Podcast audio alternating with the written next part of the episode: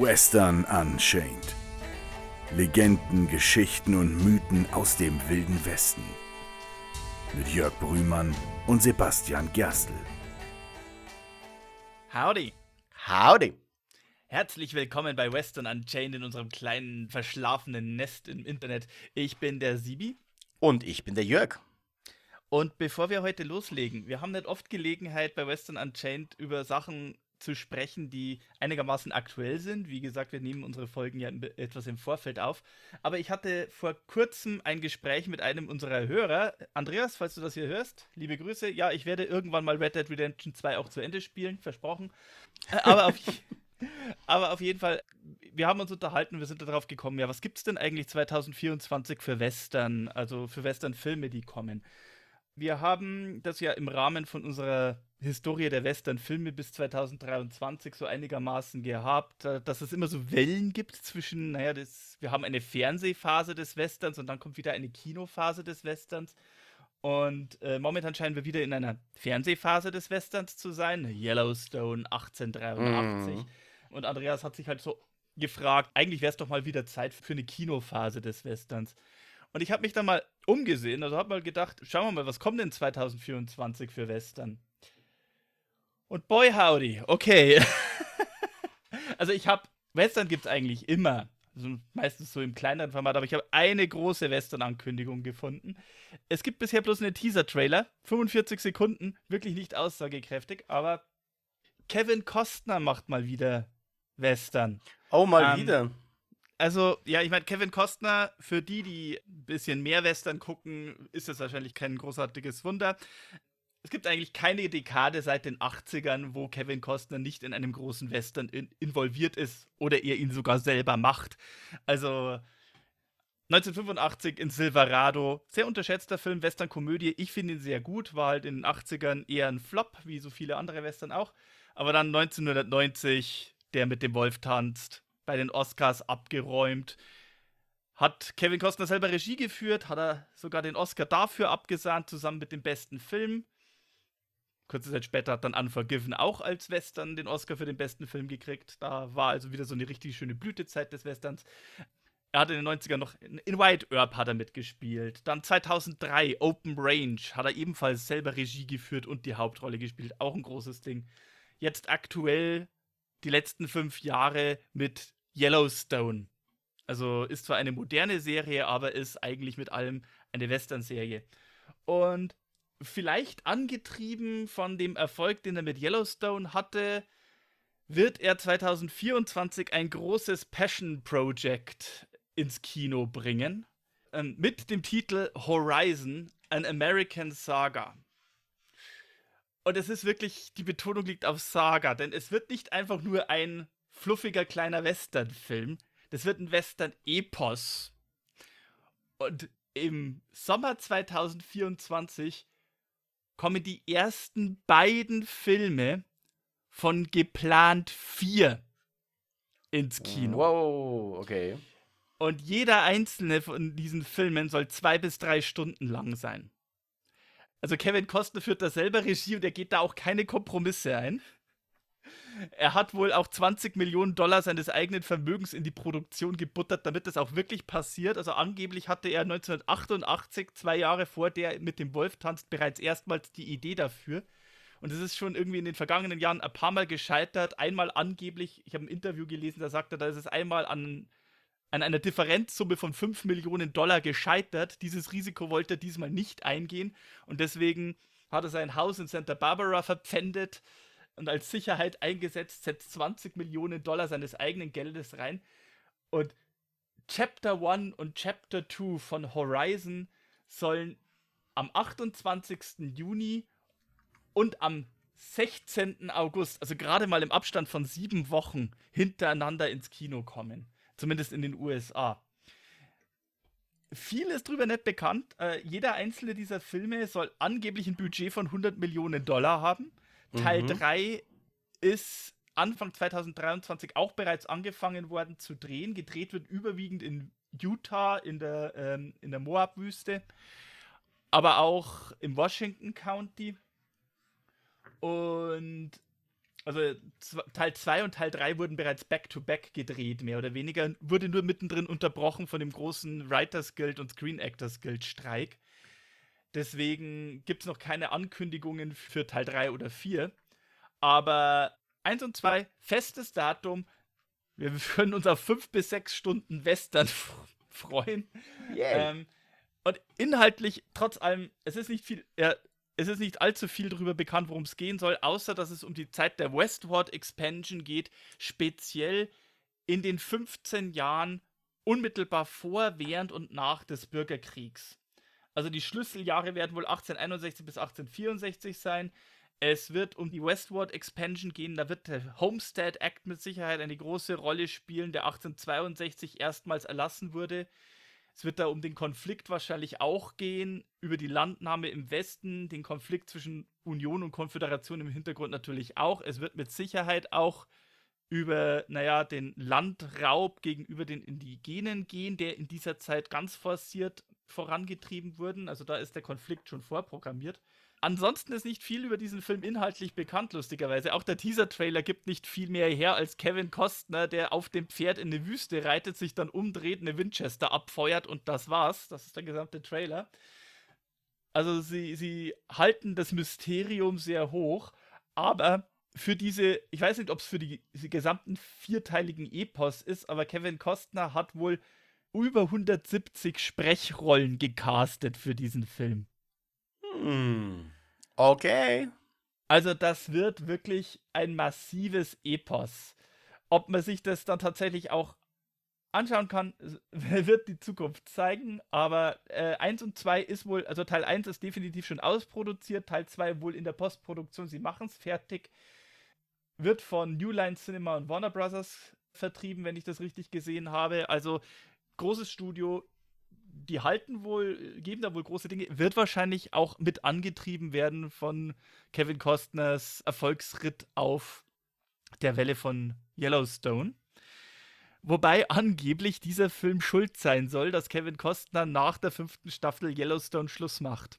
Okay. Und wohl, wohl auch Schuld, mit Schuld dran sein soll, dass Yellowstone die fünfte Staffel, für die, die sich gewundert haben, warum die fünfte Staffel 2022 in der Mitte unterbrochen wurde und jetzt erst im November 2024 fortgesetzt wird. Ja. Horizon. Man darf gespannt sein. Mhm. Ähm, ich werde auf jeden Fall ein Auge drauf halten. Wenn diese Folge rauskommt, ist ungefähr noch ein halbes Jahr hin, bis dieser Film dann auch seine Premiere hat. Bis dahin ist vielleicht schon auch ein bisschen mehr bekannt. Und vielleicht können wir dann auch mal ein bisschen Western Unchained eine Folge über diese Westward Expansion gerade in diesem Zeitfenster machen, wenn denn mal mehr bekannt ist, ja. worum es oder auch in welcher Region es überhaupt spielen soll. Also, ne? Aber ja, wie gesagt, Kevin Costner setzt mal wieder sehr viel eigenes Geld ein, wird wieder Regie führen in einem Western und in jeder Dekade äh, groß in einer Westernproduktion. Und auch das, worüber wir heute reden, ist ich wollte es gerade sagen, Kevin Costner spielt auch in einer Serie einen unserer Protagonisten, unserer heutigen. Ich kündige es gleich an, es wird eine Doppelfolge. Mhm, mh. Denn die Story ist so ausladend und so spannend, man muss sie auf zwei Teile aufteilen, habe ich festgestellt. Mhm. Ja, ich würde gerne ein bisschen anders anfangen. Ähm, Sibi, es, es gibt doch einige Sprichworte im Deutschen, die sich nicht ordentlich ins Englische übertragen lassen. Also zumindest nur sinngemäß, nicht wortwörtlich. Am mhm. grünen Tisch entscheiden zum Beispiel. Zum Im Gegensatz dazu das Sprichwort Don't cry about spilled milk gibt, hat keine 1 zu 1 Entsprechung im Deutschen. Nur sinngemäß. Nicht, nur sinngemäß, ja. nicht im ursprünglichen Sinn. Äh, äh, Sibi, wenn ich dich jetzt fragen müsste, nenne mir die englische Entsprechung für die beiden sind wie Katz und Maus. Was wäre das? Nun, wir haben es ja in der letzten Folge, also diese Folge schon angekündigt haben, schon gesagt, aber zumindest im amerikanischen Englisch ist es They fight like Hatfields and McCoys. Genau. Es soll gehen um die berühmte Fehde der Hatfields und McCoys. Und ich werde jetzt nicht allzu viel aus einer Zeitung zitieren, weil sonst würde ich dir wahrscheinlich was vor, vor dir wegnehmen. Aber mhm. ich habe hier eine Zeitung The Wheeling Daily Intelligencer aus Wheeling, West Virginia vom 27. Januar 1888, der einfach mal ein, fast eine gesamte Seite nur etwas gewidmet hat, das ganz groß überschrieben ist mit den Worten Die Vendetta. Oder um es genau zu formulieren, die Vendetta von Pike County, Kentucky und Logan County, West Virginia. Die Affäre, die diesen Staat, gemeint ist West Virginia in dem Fall, in Verruf bringt. Grobst nachlässig ignoriert von den Zeitungen aller anderen Bundesstaaten. Es betrifft die Geografie von West Virginia und Kentucky, die zu der Gesetzlosigkeit in diesem Staat mit beiträgt. Und daher rührt der schlechte Ruf, den West Virginia außerhalb dieser Staatsgrenzen erleidet. Oh ja, das klingt schon sehr, sehr poetisch. Vor allem, wenn wir eigentlich letztendlich über einen, wenn man so will, über einen Familienstreit reden. Ne? Ja, und das Spannende ist, äh, es ist weder ist es der einzige Familienstreit, den es in den USA jemals gab, noch uh. ist es, oh. es ist noch nicht mal der blutigste Familienstreit, aber es ist mit Abstand der prominenteste Familienstreit der Vereinigten Staaten, der wie gesagt bis heute in den allgemeinen Sprachgebrauch Einzug gefunden hat. Der ja auch eigentlich streng genommen noch weit über das, was wir klassisch als den Wilden Westen bezeichnen, hinaus Bestand hatte, nominell zumindest irgendwie. Ja. ja. Und er dauert über 20 Jahre, am Ende sind zwölf Menschen tot und die Vereinigten Staaten haben ein neues Sprichwort.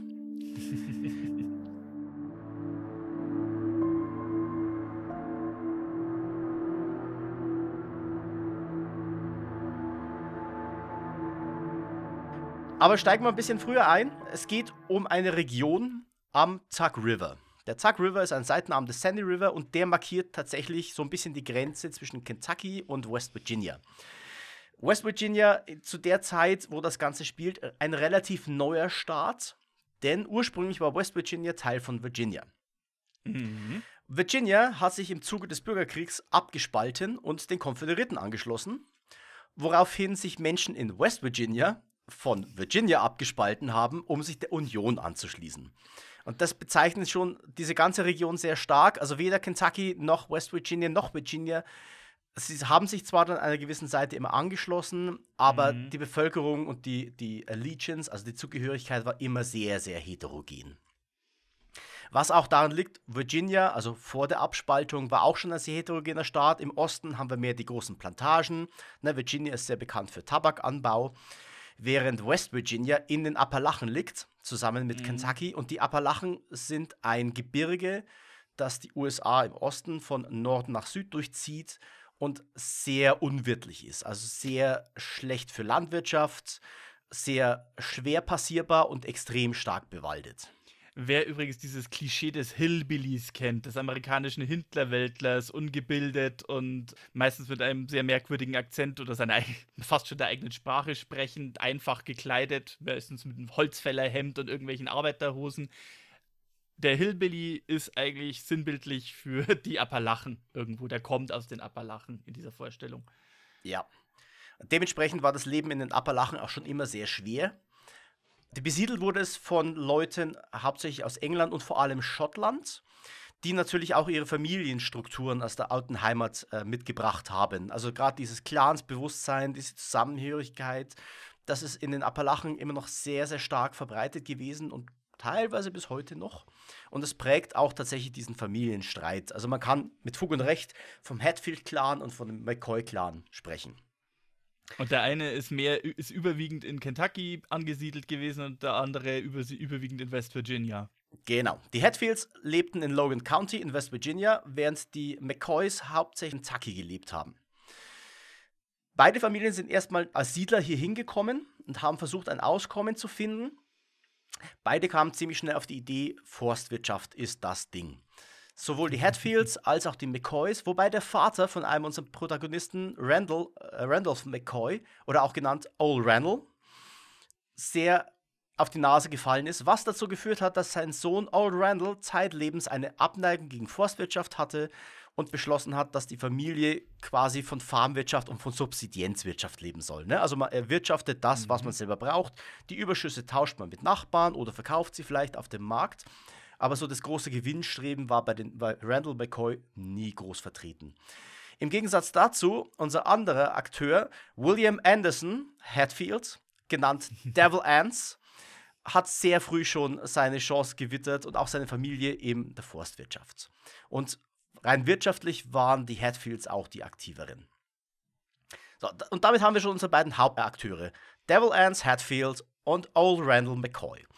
Du hast es ja auch schon irgendwie so angedeutet, das klingt schon auch so, und wir haben es auch vorher so ein bisschen angedeutet, das klingt aber schon wirklich so nach Familienclans mit ja. großen Patriarchen an der Spitze. Ja, man muss auch dazu sagen, Devil Ants hatte 13 Kinder und Old Randall hatte insgesamt 16 Kinder. okay. Und sie hatten beide eine Vielzahl an Brüdern. Ich habe die Zahl jetzt nicht rausgefunden, aber in denselben Dimensionen bewegen wir uns bei den Brüdern der jeweiligen. Mhm. Also es sind riesige Familienclans, von denen wir hier reden. Und dann kommen noch Leute dazu, die irgendwie mit angehängt sind, ne? also die sich für eine der Seiten entschieden haben. Wir reden also von einer großen Menge an Menschen. Okay, aber greifen wir mal nicht zu sehr vor. Das ja. kommt doch alles, glaube ich. Genau, fangen wir mal an mit der schillerndsten Persönlichkeit in der Serie, gespielt von Kevin Costner, Devil Ants Hatfield.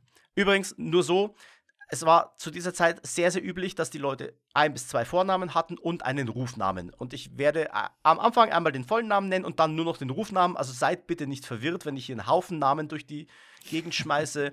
Ich habe hier auf meiner Liste allein schon zwölf Namen, die alle irgendwie relevant sind. Gut. Aber, Aber bleiben wir erstmal bei Devil Ants und bleiben wir genau. bei den Rufnamen, weil die sind meistens eh sehr viel. Devil Ants Hatfields. Genau. Devil Ants Hatfields. Seinen äh, Spitznamen Devil hat er angeblich aus seiner Zeit bei den Konföderierten. Es gibt noch ein paar andere Gerüchte, woher er es haben soll. Es gibt eine Story, dass er einen Bärenjunge mit, mit 15 Jahren mit bloßen Händen verprügelt hat, dass der Bär auf einen Baum geflüchtet ist. Und zeitgleich war es in der Zeit auch üblich, dass man die, die Zusatznamen, also die Spitznamen, den, den Jungen gibt, die selbe Vornamen haben, um sie charakterlich zu unterscheiden. Denn er hat noch einen Cousin, der auch Anderson mit Vornamen hieß, der aber einen anderen Vornamen hat, äh, einen anderen Rufnamen, da komme ich noch dazu. Okay, aber Devil Ants scheint schon mal sehr, sehr symbolträchtiger Name zu sein. Oh ja, Devil Ants war ein Hühne über äh, more than six feet tall, ein großgewachsener, grobschlächtiger Mann. Spannenderweise konnte er bis ins hohe Alter nicht lesen und schreiben, das hat er erst später gelernt. Hm. Und war so der Patriarch seiner Familie. Hatte 13 Kinder insgesamt und war ein sehr, sehr findiger Geschäftsmann. Zum einen hat er sehr gute Kontakte gehabt zu den lokalen Behörden, was ihm bei Gerichtsprozessen, von denen er viele geführt hat, immer mhm. geholfen hat. Und er war auch, er Schlitzohr ist schon fast nett. Devil Ants hat sehr viel Land äh, äh akquiriert über verschiedene, teilweise sehr zwielichtige Aktionen, wird auch noch eine Rolle spielen. Okay. Und der Hatfield-Clan hat gleichzeitig noch ein weiteres Gewerbe betrieben, das ihm fast noch mehr Geld eingebracht hat. Und zwar die Hatfields waren Moonshiner oder auch Bootlegger. Okay, das ist nicht so ganz legal eigentlich. Genau. Das heißt, sie haben schwarz Schnaps gebrannt. Äh, sehr berühmt war der Hatfield Applejack. Sehr gern genommen. Und also eine Zeit lang war Moonshine legal, es wurde dann für illegal erklärt. Das hat die Hatfields aber nicht daran gehindert, äh, das Zeug weiterhin zu produzieren. Und hier sind wir beim Redneck-Klischee. Ne? Tief in den Wäldern von West Virginia stehen geheime Distillen, in denen Schnaps gebrannt wird. Und das hat ihm natürlich, das hat dem Hatfield-Clan eine gewisse Wirtschaftskraft gegeben und auch einen gewissen Einfluss hier in der Region. Zeitgleich kommt hinzu der Cousin von Devil Ants mit dem Namen Preacher Ants Devil and the Preacher, okay. Devil and Preacher. Preacher Ants war Friedensrichter in Logan County. Das könnte in gewissen Hinsichten äh, hilfreich sein. Ja, es wird auch noch hilfreich für ihn. So. Schauen wir uns die andere Seite an. Die McCoys. Old Randall McCoy und seine 16 Kinder, die er mit seiner Frau Sarah, genannt Sally McCoy, hatte, lebten in, auf der anderen Seite des Tuck River und waren Farmer schon der Vater von Old Randall hat sich mit der lokalen Bevölkerung nicht sehr gut verstanden, weil er wohl ein sehr bärbeißiger Typ war und sein Sohn Old Randall stand ihm in nichts nach. Ja gut, ich meine, wenn sie Farmer sind in, in einer Region, die überwiegend von Forstwirtschaft geprägt ist, dann scheint man so ein bisschen anzuecken. Ne? Ja. Die einen wollen die Wälder kultivieren, der andere will sie abholzen, um Land, äh, um, um Äcker bewirtschaften genau. zu können drauf. Genau. Ja, prinzipiell hatten die ursprünglich hatten die Familien wenig miteinander zu tun. Das ändert sich aber mit dem amerikanischen Bürgerkrieg. Äh. Sowohl Hatfields als auch McCoys kämpften auf der Seite der Konföderation.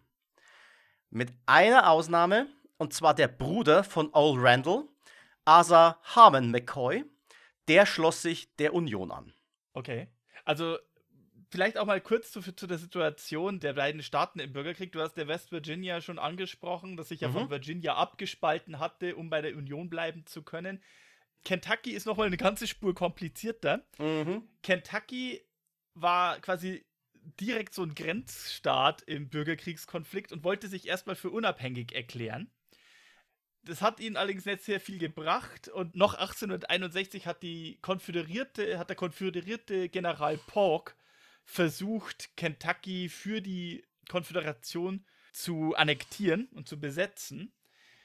Das ist aber nur so halb geglückt. Äh, Kentucky-Milizen haben Widerstand, äh, haben lang genug Widerstand gegen diesen Annexionsversuch aufgebracht, dass die Union um, um Hilfe gerufen werden konnte, sodass dann bereits im Frühjahr 1862 ungefähr die Hälfte von Kentucky von Unionsarmeen besetzt waren. Das heißt, in Kentucky wurde sehr, sehr viel gekämpft. Und das war auch eigentlich durch diese gesamte Bürgerkriegszeit hindurch, waren immer beide Seiten mehr oder weniger in Kentucky sehr rege am Kämpfen und aktiv. Ja. Äh, auf jeden Fall, äh, äh das erste Spannende ist tatsächlich, Harmon McCoy schließt sich der Union an. Witzigerweise, während sein Bruder Old Randall gerade sich in Kriegsgefangenschaft befindet. Da zieht Hermann los und schließt sich der Union an, kämpft für die Union bis zum Ende des Bürgerkriegs und scheidet dann aus der Unionsarmee aus, kehrt zurück nach Kentucky, baut sich eine Hütte, lebt da mit seiner Frau und seinen Kindern. Mhm. Jetzt ist es Was? aber so, der Bürgerkrieg war ja mit dem Ende des, also die Konflikte waren mit dem Ende des Bürgerkriegs nicht vorbei. Und sind sie mhm. teilweise bis heute nicht. Es gab starke Ressentiments. Und was passiert ist, es haben sich Milizen gebildet. Unter anderem eine, die Logan Wildcats. Die Logan Wildcats waren eine Gruppe von ehemaligen konföderierten Soldaten, die sich zusammengetan haben, um eigener Aussage nach Übergriffe auf ehemalige Konföderierte zu unterbinden. Wir alle wissen, das ist nur die halbe Wahrheit. Die Logan Wildcats waren Konföderierte auch nach dem Krieg. Jetzt weiß man nicht genau, wer es war. Man weiß nur, oder man vermutet, die Logan Wildcats haben damit zu tun. Im Jahre 1865 verlässt Harmon McCoy seine Hütte, geht zum Brunnen, möchte Wasser holen und es wird auf ihn geschossen. Woraufhin er in die Wälder flüchtet und sich dort mehrere Tage lang versteckt. Allerdings klappt das nur eine gewisse Zeit. Seine Frau und seine Kinder bringen ihm zwar immer Vorräte, aber irgendwann wird er gefunden und er wird erschossen. Man weiß nicht genau von wem. Man glaubt, entweder war es der, der Onkel von Devil Ants, Jim Vance, oder möglicherweise war es Devil Ants selber oder es war irgendjemand anders. Am Ende bleibt allerdings der erste Mord passierte 1865 im Winter, als Harmon McCoy von, wie es die Zeitungen schrieben, Rebellen erschossen wurde. Hm der einzige, zwar der einzige Union, Unionist in der McCoy-Familie, aber halt doch der ja, aufrechte ja. Kerl sozusagen. Genau, und es war ein McCoy. Mhm. Nichtsdestotrotz. Äh, das sollte tatsächlich für lange Zeit erstmal der, die einzige Ausschreitung sein zwischen den äh, McCoys und den Hatfields. Die Wobei ja nicht ganz geklärt, nicht ganz geklärt, ob es wirklich war, aber ja, man weiß vor allem nicht wer. Wird wahrscheinlich im späteren Verlauf wieder größere Rolle spielen. Ja, im späteren Verlauf der Geschichte äh, glaubt, äh, wird auch die, die Figur, also die Figur von Jim Vance ist ganz interessant, weil man nicht weiß, wie äh, einflussreich der wirklich hier war. In der späteren Zeit wird aber seine Rolle bei dem Ganzen immer weiter aufgebauscht. Also Aha. später wird irgendwann erzählt, Jim Vance hätte Harmon McCoy erschossen. Okay. Es bleibt auf jeden Fall erstmal eine Zeit lang ruhig am Tuck River bis ins Jahr 1878. Und da passiert eine Geschichte, die äh, Devil Anse selbst gerne erzählt hat, als Ursprung für die Fehde. Wenn man ihn gefragt hat, hat er aber auch gesagt, es war wahrscheinlich nicht der Anfang, aber es ist eine gute Geschichte. Wie so oft. Was ist passiert? Es geht um ein Schwein. Und ein zwar, Schwein. Äh, jetzt muss man dazu sagen, für uns klingt das heute trivial. So ein ausgewachsenes Schwein kann eine Familie aber durchaus einen Winter lang ernähren und in Kentucky und West Virginia zu dieser Zeit war ein Schwein zu stehlen ungefähr genauso schlimm wie irgendwo im Wilden Westen ein Pferd zu stehlen. Also mhm. eine große Sache. Jetzt ist es aber so, diese Schweine hat man die meiste Zeit irgendwie draußen frei rumlaufen lassen und sie dann einfach eingetrieben. Um diese Schweine voneinander zu unterscheiden, hat man ihnen Ohrmarken gesetzt, beziehungsweise Kerben in die Ohren geschnitten.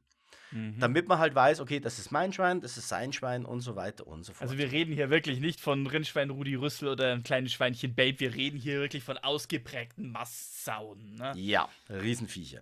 Und es kam im Jahre 1878 dann zum Streit. Floyd Hatfield aus der Hatfield-Familie ging, äh, ging in den Wald und auf die Weiden und trieb die Schweine der Familie ein und trieb sie nach Hause. Dort tauchte irgendwann Old Randall auf. Und Old Randall guckte sich die Schweine an und entdeckte eins, von dem er behauptet, das würde seine Ohrkerben tragen. Und hat Floyd Hatfield beschuldigt, er hätte ihm das Schwein geklaut. Wie gesagt, klingt trivial, ist aber zu dieser Zeit keine kleine Sache. Mhm. Es kommt also zum Streit. Und wie wir schon gelernt haben, bei solchen Streitigkeiten ist die Person, die gerufen wird, der Friedensrichter.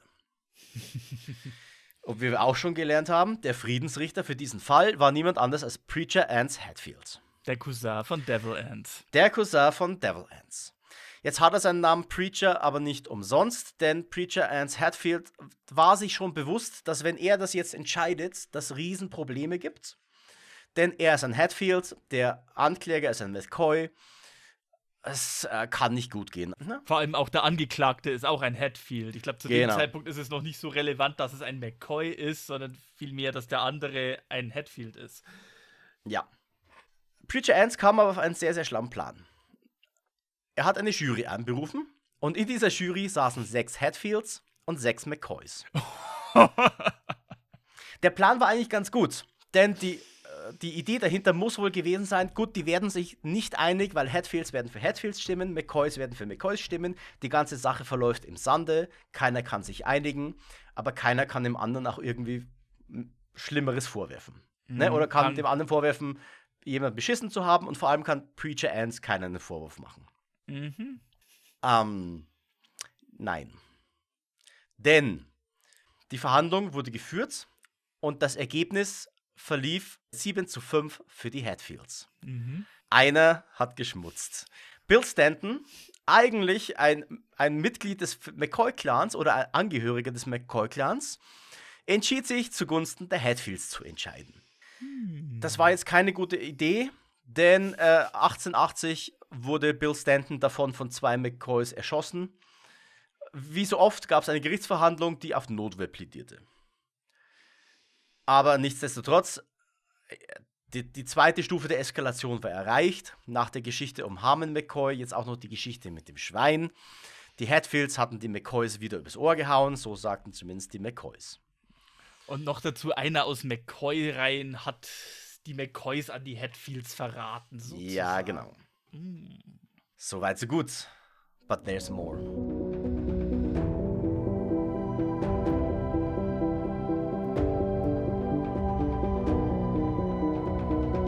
Im Jahre 1870 auf einem Ball. Äh, was ich gefunden habe an Quellen war, es war Election Day. Jetzt muss man dazu mhm. sagen, Election Day ist nicht wie heute, alle gehen zur Wahl, alle werfen ihren Zettel in die Urne. Nee, Election Day in der Zeit war eine Riesenparty. Alle kamen, es wurde auch nicht verdeckt gewählt, sondern jeder hat gesagt, welchen Wahlmann er unterstützt. Und hinterher gab es ein riesiges Fest in der Gemeinde und alle haben miteinander gefeiert. Mhm. Zwei haben diesen Election Day genutzt, um sich ein besonderes Vergnügen zu gönnen. Einer davon war Johnson Hatfield, genannt Johnsy. Johnsy war der älteste Sohn von Devil Ants und angeblich war er ein sehr charmanter und ein sehr gut aussehender junger Mann. Und wie das so ist, auf einer Riesenparty, man sucht sich ein Gspusi, wie man so schön sagt, schäkert ein bisschen rum, verzieht sich in die Wälder, und das wäre alles kein Problem gewesen, wenn die junge Dame, mit der John C. Hatfield sich in die Wälder verzogen hat für ein Schäferstündchen, nicht den wohlklingenden Namen Roseanne McCoy gehabt hätte. Uh. War das wirklich nur so ein spontanes Schäferstündchen? Ja, oder? wir kommen noch dazu. Es, es wird noch pikanter. Denn die beiden verschwanden im Wald. Als sie zurückkamen, war keiner mehr da. Die Party war vorbei. Oh, die jetzt, waren ganz schön lang beschäftigt. Ja, die waren ganz schön lang beschäftigt. Und jetzt gab sich für Roseanne ein Problem. Sie hätte eigentlich mit ihrem Bruder nach Hause gehen sollen, mit Tolbert. Der war aber auch schon gegangen. und allein nach Hause gehen wäre kein sittliches Verhalten gewesen. Uh. Also ist Rosanna mit John C. zu den Hatfields gegangen. John C. hat sie mitgenommen. Devil Ants und seine Frau haben kurz darüber nachgedacht und haben gesagt, ja, dann kann das Mädel einfach heute Nacht hier übernachten. Und am nächsten mhm. Morgen ging sie nach Hause zu den McCoys. Was sie da noch nicht wusste, Rosanna McCoy war schwanger. Äh, ja. Äh, äh, nichtsdestotrotz, der gute John C. Ähm, wollte das Richtige tun und hat beschlossen, seine Beziehung mit Rosanna fortzuführen. Er ist also zu den McCoys gegangen, wollte sich um Rosanna bemühen. Die McCoys waren aber immer noch sehr angefressen wegen der Sache mit dem Schwein. Folgendes ist passiert. Die McCoys haben John C. gefangen genommen und wollten ihn vor Gericht bringen wegen einer ausstehenden Strafe wegen Bootlegging. Also wahrscheinlich, wahrscheinlich etwas, was in der Gegend mehr oder weniger jeder gewusst hat, aber keiner irgendwie so richtig ausgesprochen oder sonst ja. irgendwas was getan hat, weil das ist ja in ein Wespennest stechen. Genau. Und die McCoys haben sich gedacht, jetzt zahlen wir es den Hatfields heim. Also haben sie sich wahrscheinlich gedacht, wir wissen es nicht mehr genau. Und wollten John C. den örtlichen Behörden übergeben. Was dazu geführt hat, dass Rosanna nachts in einer Nacht- und Nebelaktion zu den Hatfields geeilt ist, um Devil Ants zu informieren. Dieser hat eine Posse zusammengestellt, um John C. zu befreien. Mhm. Ja, jetzt, jetzt, haben wir schon die schwierige Situation. Ne? Rosanna hat, äh, ist schwanger von John C., hat sich gegen die Familie gestellt, um John C.'s Befreiung zu organisieren. All Randall hat es ihr sehr, sehr übel genommen. Und Rosanna war auch zeitlebens danach eine ausgestoßene im McCoy-Clan. Aber es kommt noch schlimmer. Es kommt noch besser, okay. Ja. Denn der gute John C., Lebemann wie er war, hat beschlossen, dass er sich einer neuen Liebschaft zuwendet und hat Rosanna verlassen mhm. für ihre Cousine Nancy McCoy. Nancy McCoy, die Tochter von Harmon McCoy, mit der Harmons Frau zum Zeitpunkt seiner Erschießung schwanger war. Ja, und okay, diese Nancy McCoy hat er dann auch geheiratet und sie ist zu den Hatfields auf den Hof gezogen. Während die Rosanna, die schwanger war von Chauncey, jetzt quasi ja. mit, mit, mit Kind bei den Eltern.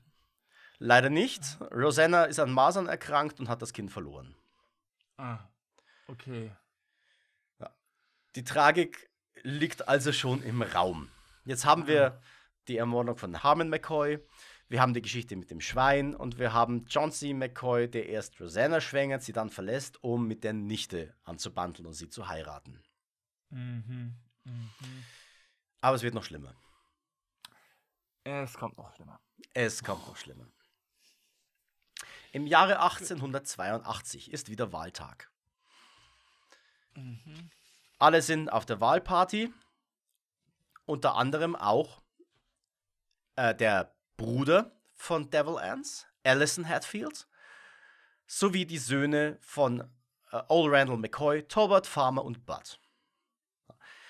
Tobert war wohl immer noch ziemlich angefressen wegen der Geschichte mit seiner Schwester. Ja, nun, äh, nachvollziehbar, ja. würde ich mal sagen. Ich meine, die Hatfields waren wahrscheinlich auch nicht glücklich, weil die McCoys einen der ihren in den Knast gebracht haben. Ja. Ähm, ja. Ja. Hinzu kommt, dass Torbald wohl generell ein sehr großer Hitzkopf gewesen sein soll. Er trifft also auf Alison McCoy. Er ist aufgebracht, er ist wütend, vor allem auf den McCoy und sagt ihm, Today I'm hell. Und Allison lässt sich davon nicht einschüchtern und antwortet, No, today you're just a piece of shit. Hm. Und es kommt zum Handgemenge zwischen Allison Hatfield und Tobalt McCoy. Talbot ist offensichtlich dem älteren Allison erstmal unterlegen, schafft es aber dann irgendwann, Allison zu überwältigen. Allison nimmt einen Stein, wirft ihn nach Talbot McCoy, woraufhin Talbot McCoy ein Messer zieht und auf Allison McCoy einsticht. Und zum selben Zeitpunkt kommen seine Brüder Farmer und Bud, ziehen auch Messer und stechen auch auf Allison McCoy ein. Okay. Ja. Alison McCoy. eine Schlägerei mitgebracht. Ah, ja, schön. genau. Alison McCoy liegt also blutend am Boden. Lebt noch, wohlgemerkt noch, während man Talbot, Farmer und Bud festsetzt. Es ist ganz offensichtlich, die drei haben einen Mann niedergestochen mit mehreren Messerstichen. Der liegt jetzt blutend und wahrscheinlich sterbend am Boden. Mhm. Alison Hatfield wird zu den Hatfields gebracht, während lokale Gesetzeshüter die drei McCoys äh, festnehmen und ins Gefängnis von Pikeville bringen möchten. Das reicht Devil Ants aber nicht. Devil Ants organisiert abermals eine Posse, überfällt den Gefangenentransport und entführt Talbot, Farmer und Bud.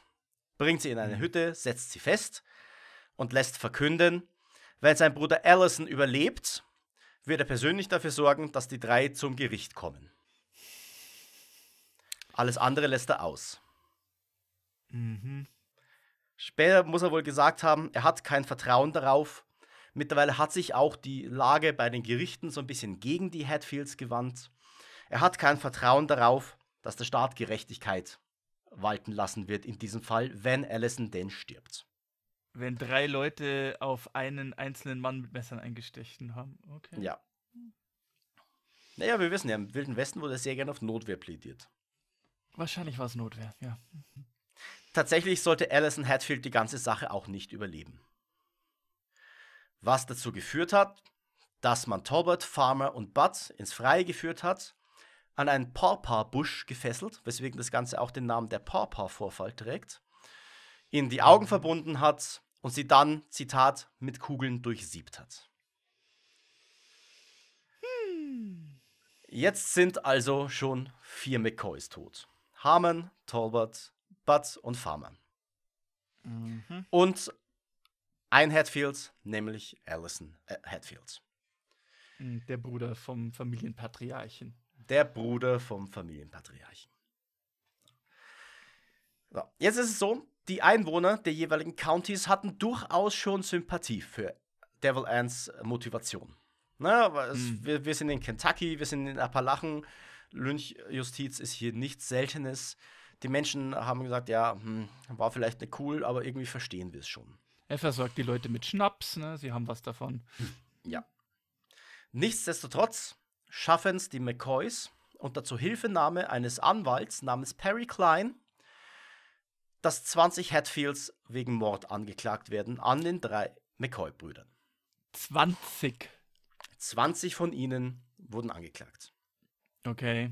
Also gleich, die, gleich die ganze ba äh, Familienbande unter Beschlag nehmen. Ja. Was jetzt nicht dazu führte, dass die, die Hatfields verhaftet wurden, denn die konnten sich der Verhaftung entziehen. Klar, sie konnten einfach nach West Virginia fliehen und in die Wälder. Die Appalachen sind unwegsames Gebiet, da jemanden zu finden in der Zeit ist schier unmöglich. Mhm, mh. Stattdessen senden die Hatfields jetzt Männer aus, um Old Randall zu töten. Irgendwie eskaliert die ganze Situation gerade ein bisschen. Ja, ja, ja, und wir sind noch nicht am Höhepunkt der Eskalation. No. Äh, sie erwischen nämlich nicht Old Randall, sondern stattdessen zwei seiner Neffen, nämlich John und Henderson Scott. Außerdem brechen ähm, Devil Ants Sohn Cap Hatfield und sein Kumpel Tom Wallace auf, um im Haus von Bill Daniels für Unruhe zu stiften. Sie suchen nämlich seine Frau Mary. Mary ist die Schwester von Jeff McCoy und Mary verdächtigen sie, dass sie ähm, die Familie ihres Bruders gewarnt haben soll. Dass diese Posse kommt. Deswegen sie auch All Randall nicht erwischt haben. Achso, okay, ja. ja. Sie verprügeln Mary und peitschen sie angeblich sogar aus. Was dazu führt, dass Jeff McCoy äh, voller Wut zurückeilt und jetzt versucht, sich Cap Hatfield vorzunehmen und Tom Wallace. Mhm. Beides ist ihm nicht gelungen. Stattdessen musste Jeff McCoy fliehen, wurde aber von Cap Hatfield und Tom Wallace erwischt und am Ufer des Tuck River erschossen. Der nächste McCoy ist tot. Läuft momentan nicht gut für die McCoy-Jungs. Ähm Nein, es läuft nicht gut für die McCoy-Jungs. So, jetzt habe ich schon einen Namen erwähnt, den muss ich tatsächlich auch noch in die Story einbinden, denn der wird auch noch wichtig. Ich habe gesagt, die McCoys haben einen Anwalt kontaktiert namens Perry Klein. Mhm. Perry Klein ist in dieser ganzen Geschichte kein Fremder. Perry Klein war nämlich ursprünglich Landbesitzer. Er hat von seinem Vater eine beträchtliche Menge Land am Grapevine Creek, einem kleinen Nebenarm des Tuck River, erworben und wollte dort Forst, in die Forstwirtschaft einsteigen. Mhm. Äh, tatsächlich, äh, Perry Klein war ab dem 9. Lebensjahr weise, hatte aber einen Mentor, einen gewissen Colonel John Dills, der auch noch eine Rolle spielen sollte. Okay. Und hat gedacht, er fängt jetzt hier an, mit dem Vermögen, das er geerbt hat und dem Land, das er bekommen hat, hier selbst erfolgreich zu werden.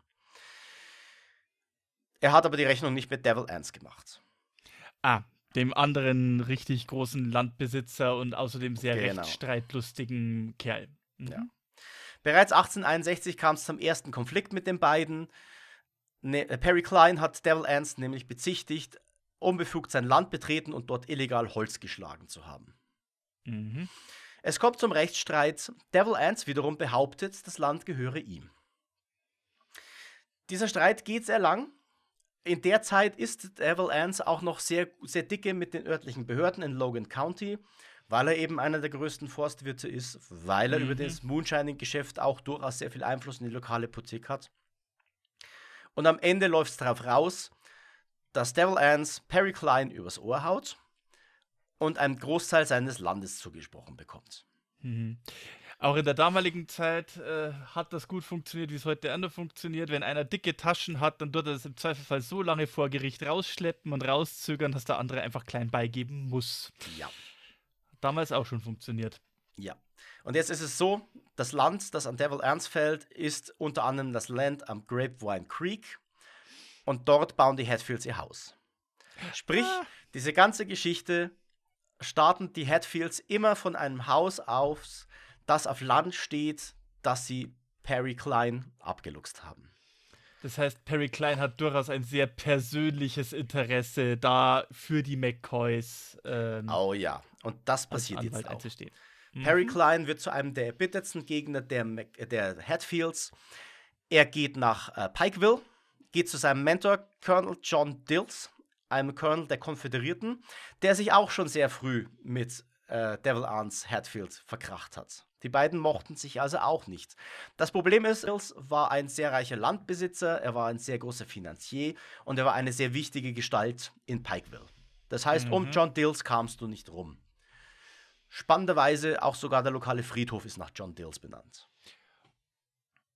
Kann man jetzt von halten, was man will. Okay. Mhm.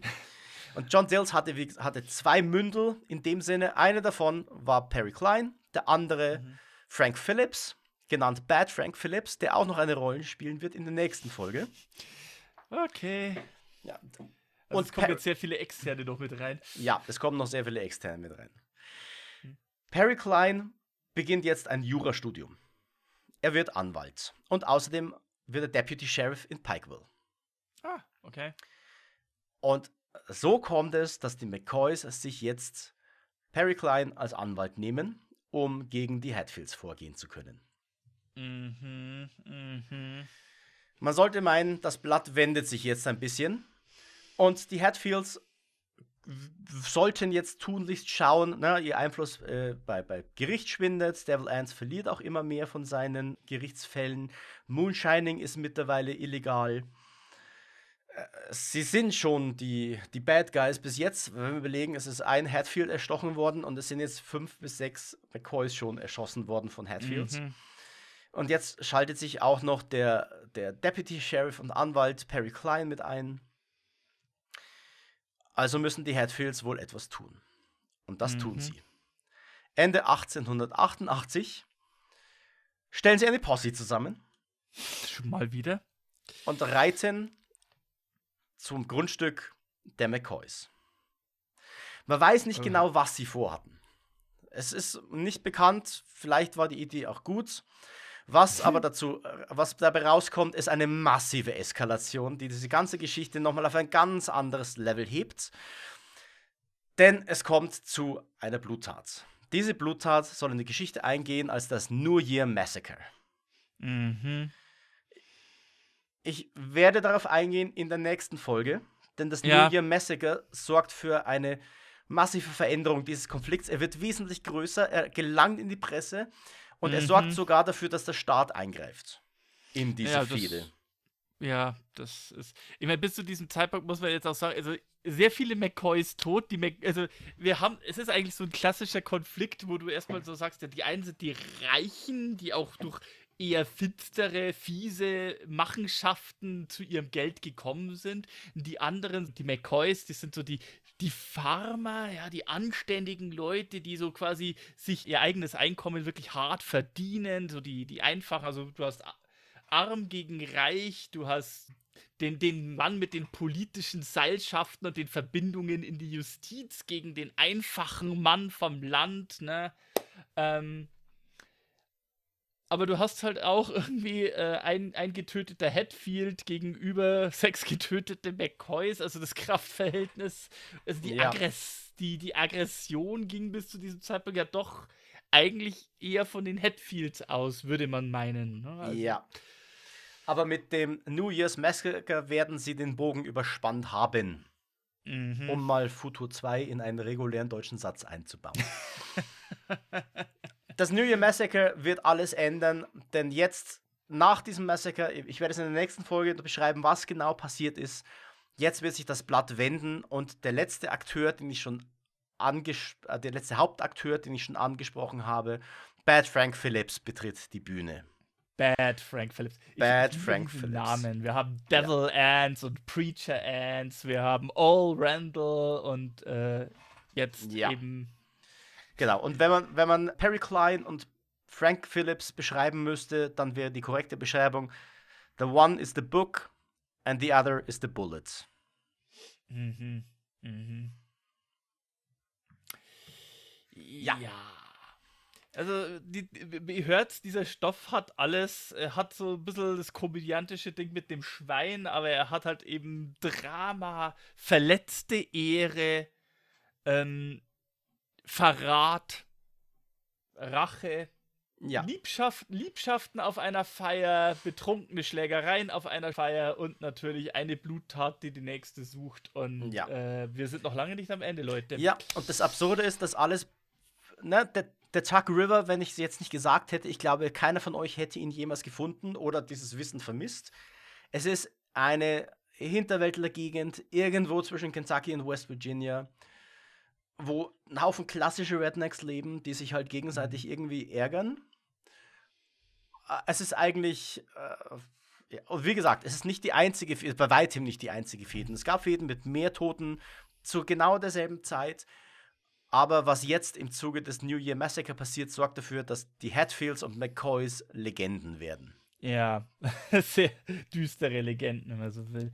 Ja. Ähm, wir müssen es ja auch, wir müssen es eigentlich an der Stelle nochmal betonen. Viele von euch haben sich wahrscheinlich auch schon gedacht, aber eben die Tatsache ist ja, dass der Tuck River ist im Endeffekt die Grenze zwischen Kentucky und West Virginia. Wenn du was in Kentucky anstellst, gehst du auf die andere Seite vom Fluss und schon wird es extrem schwierig, dich ja. einfach weil du müsstest ja erst offiziell gefasst und ausgeliefert werden und du bräuchtest erst einen ordentlichen, äh, also du müsstest eigentlich schon Bundesmarschals rufen, um da jemanden aus dem Bundesstaat West Virginia zu holen und nach Kentucky zu schleifen. Mhm. Wahrscheinlich weil, war deswegen auch die Klage wegen Bootlegging so gemein, weil ja. das war, das war Bundes, das ist, das ist Bundesrecht. Also mhm. Also ja.